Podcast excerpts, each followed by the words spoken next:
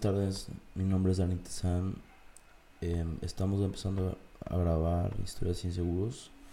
Em, este podcast tiene una finalidad muy clara.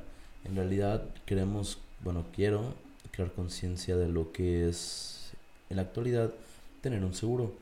Porque, pues principalmente me, porque me dedico a esto y he visto muchísimos casos en los que pues la gente no aprecia. La verdad es que la gente no tiene la menor idea de cuánto cuestan, cómo funcionan, por qué alguien debería tener un seguro. O sea, muchas veces voy platicando con alguien que me dice de que, ah, chido, eres un vendedor y siempre es de que, ¿de qué tipo? Este, de carros, de vida, de... Me preguntan mucho de vida. Está como que muy marcado las personas que se dedican al seguro de vida, que son como que muy, pues, insistentes de que, oye, ya tiene, tiene seguro de vida, es mucho por ciertas compañías que presionan bastante para que se vendan ese tipo de pólizas. Y pues la realidad es que es un poquito triste que lo hacen más como por compromiso. En realidad, comprar una póliza, la pagan un año o dos y no lo ven como un plan en realidad, que es lo que debería ser.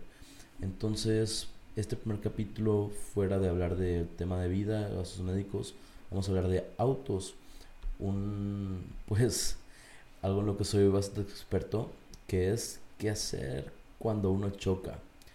Pues, primero que nada, este, pues, sabemos que hay muchas situaciones, situaciones donde hay heridos, donde no, donde es el típico besito, güey, o que la persona que está atrás de ti, pues, mm, estaba en el celular y pues te pegó nada más de que, pues, por güey. Entonces vamos a hablar en generalidad me pueden dejar comentarios, preguntas en el, en el canal de YouTube y pues sin problema las puedo responder. Este, y pues bueno, imaginen que van ustedes pacíficamente en su carro manejando y de repente, ¡pum!, sienten el golpe. Em, o golpean ustedes. La realidad es que em, independientemente de que uno sea culpable o no, siempre lo primero es ver por el bienestar de las personas que van contigo ¿Por qué? Porque lo que te preocupa es lo que está en tu carro. Ya la otra persona y luego te asomas y ves cómo está. Pero de entrada es contigo mismo. En realidad es como una reacción normal de, de pues ver qué onda con los que van contigo. Pero en realidad el primer paso debe ser siempre abrir la caja de guantes, sacar tu póliza, identificar tu número de póliza, llamar al 01800 y hacer reporte del siniestro. Mientras uno está reportando, te van a pedir referencias. Entonces yo lo que generalmente hago es abrir Google Maps, ver la calle en la que estoy, entre qué calles, y pues voltear a los lados a ver alguna referencia, no sé. La típica te dicen, sí, cerca de un Oxxo, pues no, eso no sirve. O sea, traten de ser un poquito más específicos, de que a dos cuadras de X hotel o si de plano no, no ubican nada, pueden preguntar en la esquina o con la persona con la, con la, que chocaron de que, oye, ¿qué referencia podemos usar para que nos ubique el, el ajustador? Y ya, teniendo tu reporte hecho, estás bien. Es lo primero que se hace porque generalmente tardan. La realidad es que cuando uno reporta un siniestro, este, sobre todo cuando ven, vendo una póliza, me dicen de que, pero con una compañía buena, porque la pasada este, choqué y tardaron una hora, hora, hora y media en llegar. Eso no depende tanto de la sobrehora. Este, tenemos la situación de que a veces coincide y una aseguradora que tiene a lo mejor, no sé, en una ciudad chica 10 ajustadores, tiene 15 choques en dos horas. Suele pasar y pues ni modo, hasta que se vayan desocupando o tienen que salir a carretera y pues se pierde tiempo en lo que esa persona que viene de carretera llega contigo. Entonces, por eso siempre el primer paso es de una vez haya pasado lo que haya pasado, hablar directo. Porque en esos 15, 10 minutos en los que uno sale, ve qué onda, te peleas con otra persona o lo que tú quieras, ya perdiste tiempo valioso que puede llegar tu ajustador a ayudarte. Y la verdad que a veces es desesperante, pero pues bueno, continuamos con esto. Em, en caso de que el carro esté mal atravesado, pues tratar de poner un señalamiento. O sea, si tú sabes que hay peligro de que alguien pueda chocar con tu vehículo porque no se ve, porque estás en una bajada, estás en una subida o lo que sea, pues sí, trata de, muchos carros traen ya los triangulitos reflejantes, pues ponerlos, sobre todo si es en carretera, ponerlos con bastante anticipación porque pues te puede salvar la vida. O sea, ha habido veces en las que pues ya hay un choque y una persona por ir rápido o no fijarse, llega y se estampa en un choque que, existía. Y pues bueno, suele pasar. Entonces pues protejan su vehículo y pues a las personas que están, con, ustedes que se pongan en un lugar seguro, que no lo vayan a atropellar y pues sí, señalen. Em, lo que sigue es pues es un poquito lógico, pero para mucha gente es pues una reacción natural em, no pelearse. Por favor no se peleen. Si la otra persona los empieza a culpar, a gritar, lo que sea, pónganse donde no los escuchen, den la espalda no lo hagan de todos, o sea, no se peleen, no se hagan de palabras, traten de que todo sea hecho precisamente por tu ajustador y o el ajustador de otra persona. O sea, ya si el plano llega y te quiere golpear o amedrentar, sabes que yo tengo un seguro para que trate esto por mí y yo no voy a cruzar ninguna palabra contigo y ningún tipo de arreglo.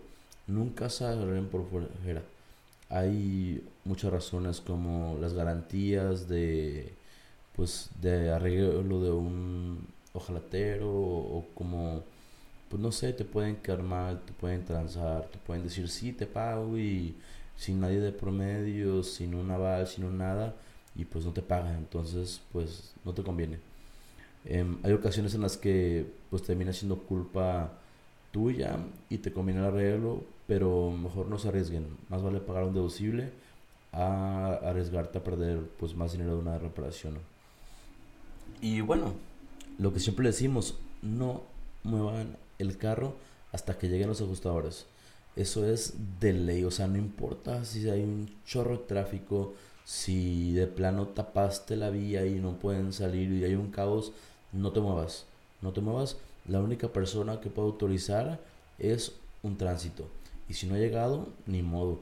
Si ya de plano es algo como que muy este, urgente por X o Y razón, antes de moverlos tomen fotos alrededor 360 grados de cada coche y pues alrededor de, de ambos, de cerca, de lejos, de los rines, de las llantas, de los cóncavos, de todo lo que ustedes vean que puede, puede ser dañado evidentemente. Entonces pues Sí, tomen fotos, evidencia de todo lo que puedan, pero la preferencia no se muevan. Yo la neta nunca he tenido un problema por no mover un carro, aunque sea tráfico, pues ni modo, o sea, como que sabes que hermano, mm, por mucho desesperado que estés, pues no lo voy a hacer, ya de como quieras. Y otra persona te dice, no, es que tránsito, no sé qué, no te preocupes. Una multa es mucho más barata que perderlo un, pues, de un choque. Ok, si ya llega un, este, bueno, antes que nada, llegando al ajustador, si alguien se, se siente mal, este, pues pedir pase médico para poderlo mandar al hospital. Si no, mandarlo desde un principio y avisar este, al ajustador cuando llegue de que, oye, manda al hospital a otra persona. Sobre todo si es en carretera, que suele ser muy fuerte el choque. Entonces ahí, si de entrada ambulancia a la ciudad más cercana, no importa si no la conocen, a que vayan a revisión. O sea, la neta les puede salvar la vida. O sea, no importa si hay que regresarse, que luego así pasa, de que vas de, ah, no sé, de México a X lugar y te dicen, ¿sabes qué? Hay, que regresar a México porque es lo más cercano. Ni modo, vete, pero atiende a la persona. Y si llega tránsito o federal en su efecto y los empieza a interrogar, traten de no dar información. O sea, ni de qué velocidad iban, ni de este pues lo menos posible. Ellos nada más pueden revisar documentos y es todo. En realidad el tema de la vialidad lo van a declarar con el ajustador en el mismo papel y él es el que, o sea, el papel del reporte del siniestro y con él es con el que se van a arreglar porque es el ajustador el que lo representa ante esa autoridad y si se les exige, díganle eso, hey, mi compañía de seguros me representa contigo hasta que no llegue no te voy a dar información que no son mis papeles.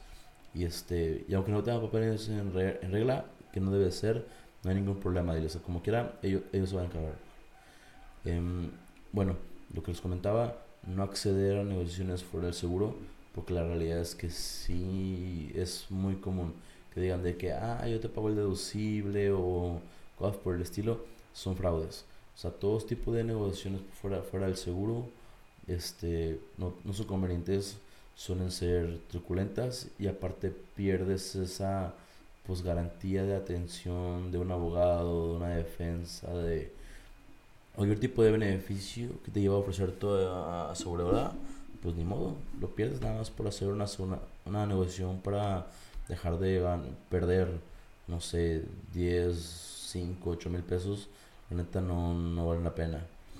Y pues bueno, también este lo que les comentaba, que el, el ajustador es el encargado específicamente de este pues registrar, digo, deslindarlos de cualquier responsabilidad que ustedes puedan tener tener contra el ¿cómo se llama? el pues sí cualquier responsabilidad que puedan tener legal contra el afectado en caso de ser otra persona o cuando ustedes son el afectado también que se encarguen de que les paguen y que hagan todos los trámites pues, pertinentes. Y pues sí ser pues sobre todo sensatos nunca vale la pena pelearse menos cuando son este personal de transporte público como camiones o taxis es más complicado. Entonces mejor pues no diga nada resguárdense protéjanse eh, hagan el reporte lo más rápido posible no hay información si no la deben de dar. Em, traten de que todo sea por medio de el ajustador. Y pues obviamente si tienen un agente de seguros que los pueda asesorar en ese momento, márquenle, piden apoyo, consejo y pues en realidad que eh, los siniestros se definen por la, la. Es el gran problema que luego la persona no sabe y dice de que, ah, es que me pegó por un lado, se pasó el alto, pero pues si no hay prueba del auto, al final ya es culpa del que viene sobre la avenida que no trae preferencia. O mm, luego los choques en, en estacionamientos, que suelen ser pues lugares donde no hay vialidad, o sea, menos que estés completamente parado y otra persona te choque, entonces ahí sí, pues puedes llegar a arreglo, pero si era de que no, yo tenía ventaja porque mi parte del estacionamiento está más grande y la otra no, neta no aplica. Digo, no hay vialidad en estacionamientos y pues suele ser complicado y generalmente cada quien termina pagando lo suyo. Este, ¿qué otras recomendaciones pudiéramos darles? La verdad es que me han tocado mil y un casos, este, tanto carretera como pues normal en ciudad y pues sí, mi mejor consejo es siempre estar preparado con tu número de póliza y con el número de emergencia. O sea, cada vez que cambien de póliza, cada año, recordatorio, el celular, tenganlo a la mano, en el WhatsApp con la gente o en algún lugar donde digas, ¿sabes que No se me va a perder. Igual, la típica de la póliza, yo suelo aconsejarles que este, usen un marcatexto para marcar el número de póliza y el número de emergencia, porque suele ser complicado encontrarlo cuando uno está nervioso o cuando algo o fue un golpe muy fuerte, uno queda desorientado y de esa manera te facilitas bastante. Igual, si tienes problema para el reporte, habla con tu gente y de que, güey, reporta, o sea, échame la mano. Obviamente tienes que informarle bien, bien dónde están, este, con el tema que le decía al principio de las señales, que es lo que tienen que, este, que fijarse muy bien para que lleguen rápido y sin mayor problema. Y bueno, pues yo creo que mi recomendación también es de que sean pues muy sensatos a la hora de contratar una póliza de autos. Este, les voy a explicar un poquito cómo funciona. Viene con en pirámide. Lo más básico es responsabilidad civil o daños a terceros, que pues es el daño que uno causa a un tercero. Puede ser propiedad privada, o sea, casa, negocio, propiedad federal, o municipal, o sea, postes, banquetas, calles, o un tercero, ya sea pues, un carro, un, no sé, lo que tú quieras, personas en general. Luego sigue robo, que bueno, es evidente. Entonces, cuando tú compras robo, robo, a fuerzas viene siempre responsabilidad civil y robo. Esa se llama responsabilidad limitada, que viene siendo, pues, como la intermedia. Y la última, que se llama amplia, que es cuando ya te cubre daños materiales. Tengan mucho cuidado al momento de contratar una policía de un carro nuevo. Si compras de contado, pidan que les pongan en valor convenido este, el valor de la factura o valor factura en su defecto. Porque cuando uno cotiza y emite por default, te da valor comercial y pues le pierdes bastante dinero en caso de que pase algo. La única ventaja es de que el deducible pues se reduce, pero si es una pérdida total, pierdes muchísimo dinero en, pues en el valor este, comercial de un año todo el año. Igual si es un carro de agencia, pero de años pasados, o sea que se quedó el año pasado, pide ahora factura.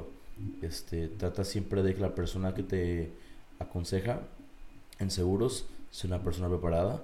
Si le vas a comprar a un primo o amigo que eh, apenas empieza en seguros, pues la neta dile a tu gente, ¿sabes qué?